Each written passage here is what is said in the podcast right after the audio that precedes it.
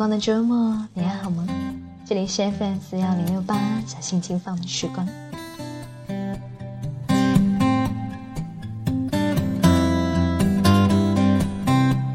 明天就是冬至了，照一些古老传统的说法，从明天开始就要数九。你知道这是什么习俗吗？我第一次知道这个习俗是在我大概只有四五岁的时候。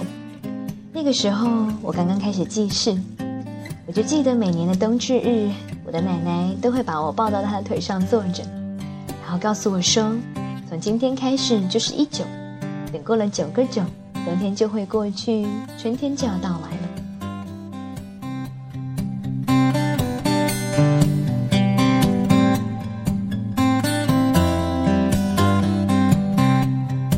我一直觉得这是一件很神奇的事情。就像我们小时候喜欢搜集一些卡片或者是点数一样，只要集满了多少张卡片，或者是多少个点数，就可以去楼下小卖铺换一个自己心仪很久了的玩具。又或者是小时候老师在我们书上贴的小红心，贴满了多少个，就可以免背字古诗或者是一篇课文。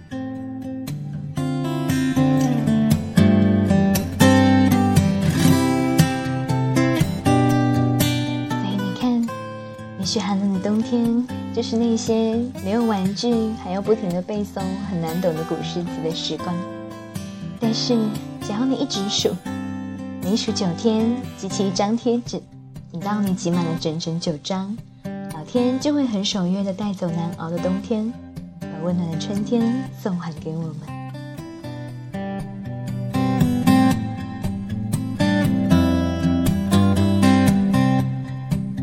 这真的是一件很神奇的事情，不是吗？也许在老人们的眼里，数九的过程就是一个看到希望的过程。等到数到了第八个九的时候，奶奶就会给我换上新衣服和新鞋子，一切就都是全新的、生机勃勃的开始了。所以，如果你也是很怕冷的小孩，不妨学习老人那样开始数九，不知不觉的。冬天就会悄悄的溜走了。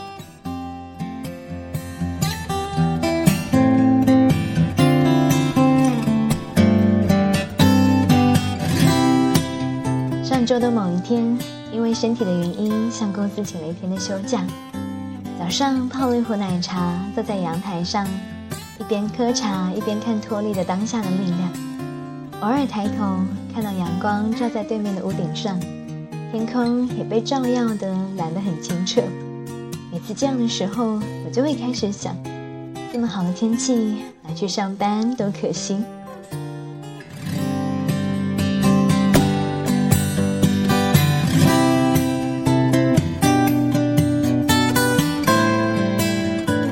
可能很多人会反驳说，就是要现在多努力的工作，赚到更多的钱，就能够更好的享受悠闲的时光。然而，其实你知道吗？这样想的人，也许永远不会有这样无事一身轻的悠闲的体会。因为这样讲的人，永远会觉得自家的阳台不够大，落地窗不够宽敞，沙发椅不够舒服，茶叶不够好喝。这样，他们就会想要换更大的房子，去欣赏更优美的景色。于是，他们就会想要赚更多的钱，去实现这些愿望。等到有一天，再也没有机会享受的时候，他们才会醒悟，原来之前自己有多的是的时间可以去享受。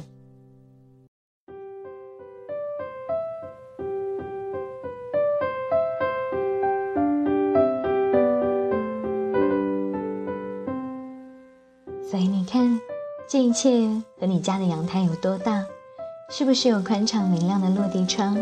看出去的景色是否有想象中的那样美，都没有太大的关系。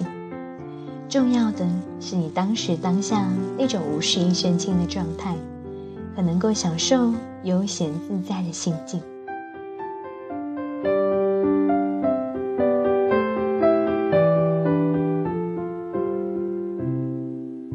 因为接近年末，我知道听我节目的大部分小孩现在一定都很忙碌。所以我翻出了梅亚小姐很早以前写过的一篇文章，这篇文章的篇幅不是很长，看过她写的几本书的小孩就会发现，这篇文章没有她最近写的文章好，但是这篇文章却是她之后很多篇我在节目里读到过的关于爱自己的文章的雏形。我想要把它拿出来送给在听节目的你，希望就算是再忙，你也要记得适时的犒赏自己，因为你值得。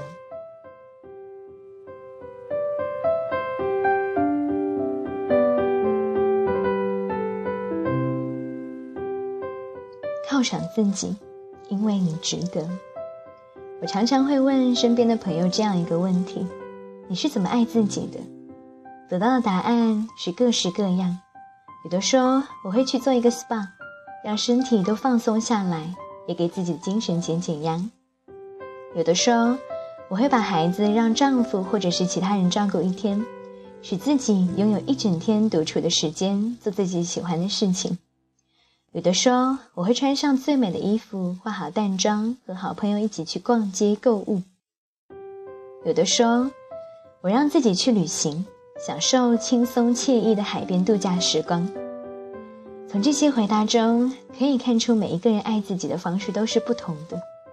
有的是爱惜自己的身体，关注身体的健康；有的更注重从朋友那里获得滋养，从他人的情感链接中获得自爱的感觉；而有的人则需要独处以及心灵空间上的富足。这几年来。当我问你是怎么爱自己的，让我印象深刻的是一位朋友的回答。他说：“我会送自己贵重的礼物。”前年他在自己生日的时候送了自己一块近万元的狼琴手表作为生日礼物。当时戴着手表的他就像一个小孩般笑得很灿烂，在我们面前肆无忌惮地炫耀着，告诉我们说：“最好的礼物要送给自己。”面对他买奢侈品送自己的行为，当时我的朋友们自动的分化为两派，双方各持不同的观点。一方认为没有男人爱的女人以送自己最想要的昂贵的礼物自娱自乐，真是够可怜和悲惨的；而另一方则认为能够靠自己满足自己的心愿，将最好的礼物送给自己，真是潇洒和令人惊叹。大家虽然观点有差异，但是可以肯定的是，每一个人对其行为都是羡慕、嫉妒、恨。毕竟，女人们爱比较，女人女人们都无法拒绝好的东西。朋友送自己狼琴手表这件事，让我想到了《欲望都市》中的 Samantha。当爱人将 Samantha 日思夜想的钻戒戴到他手上的时候，他欣喜之外。更希望钻戒是自己送给自己的。我喜欢这个女人，她拥有自己的公关公司，收入也不错，独立坚强，我行我素。他自己买房子，买最好的礼物送给自己，大胆的享受自己的生活。《欲望都市》电影版中有这样一幕：他参加了一个拍卖会，要给自己买一个珠花的钻戒，他报出了五万美元的拍卖价格。并被并对身边的朋友说：“我努力工作，这是我应得的。”因为太喜欢 Samantha 这样一种自我争取、自我满足的生活姿态，我曾经也效仿过他，想给自己买一枚周生生的钻戒。无奈我看上的都是我买不起的，买得起的我也舍不得，内心很矛盾，只好悻悻地放弃这一念头。于是我更加觉得做 Samantha 这样一个。将最好的礼物送给自己的女人，不仅仅要有赚钱的能力，内心也要很强大，要达到那种理直气壮的说“我值得”的境界。Samantha 已经达到了爱自己的至高境界，因此她能够对自己爱的男人说：“我也爱你，但是我更爱我自己。”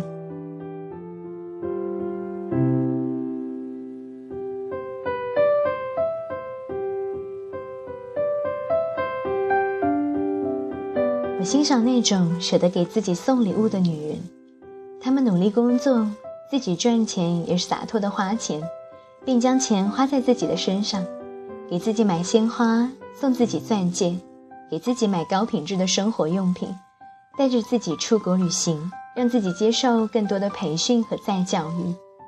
我不是鼓吹物欲和过度消费，我只是觉得女人愿意为自己花钱，送自己礼物，是爱自己、让自己快乐的方式，也是独立自主的表现。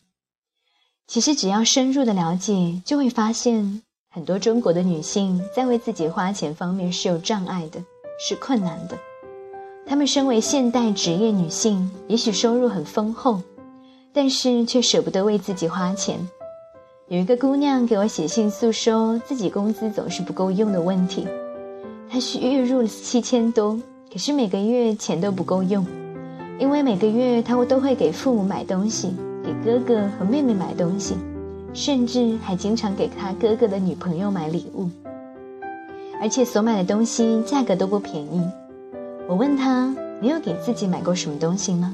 他说：“很少，花钱的时候先想到家里的人。”我又问：“那你有给自己买过什么贵的东西吗？”他回答说：“没有，给自己买的东西都比较便宜。给自己买的东西如果贵了，会有一种……”罪恶感，像她这样的女性有很多，这跟我们接受的教育有关。我们很多人从小接受的教育就是，好东西不能独享，好东西要让给别人，给自己买的东西不能是最好的，诸如此类。小时候，妈妈也是如此教育我的，自家地地田地里种的瓜果要送给一些给邻居尝一尝，要挑最好的给别人，留下不好的就给自己。这样的教育会给孩子灌输“我不值得拥有最好的”这一认知。孩子长大了，就算是享受了好的东西，也会有一种罪恶感。另外，中国的女性常常被灌输要牺牲和奉献，要优先的照顾他人，于是爱自己似乎变成了一件自私又羞耻的事情。自己赚来的钱也不能够理直气壮的花在自己身上。我还发现，那些过度消费、无法节制自己购物欲的女性，很多并不是人们认为的那样虚荣和贪婪，而是内在的匮乏。她们往往在小的时候经历过物质的匮乏，或者是父母对其忽视以及关爱的缺失。她们其实在通过消费寻求一种被爱、被满足、被重视，或者是有价值的快乐的感觉。你使用的物品会反映或者改变你自身，在条件允许下，一个人试着使用高于自己形象的物品，可以提高潜意识里的自我形象，从而达成真正的提升自己，获得改变和自信。除了物化的馈赠满足自己，爱自己还需要内化的修养，比如要多读读书。有的人会说，忙到没有时间看书。但是现在电子书很方便，我有一个朋友利用等客户搭地铁的时间，在淘宝阅读上看完了《红楼梦》。只要你愿意，你也可以利用碎片化的时间来提升自己。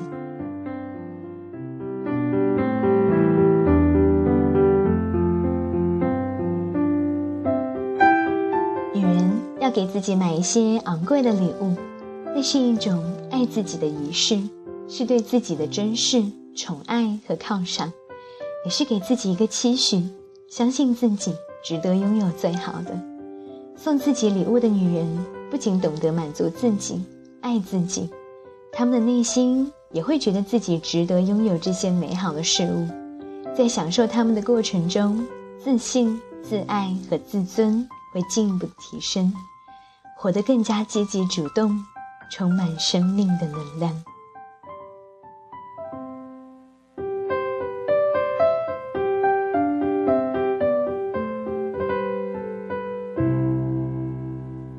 感谢您的聆听，我们下期节目再见。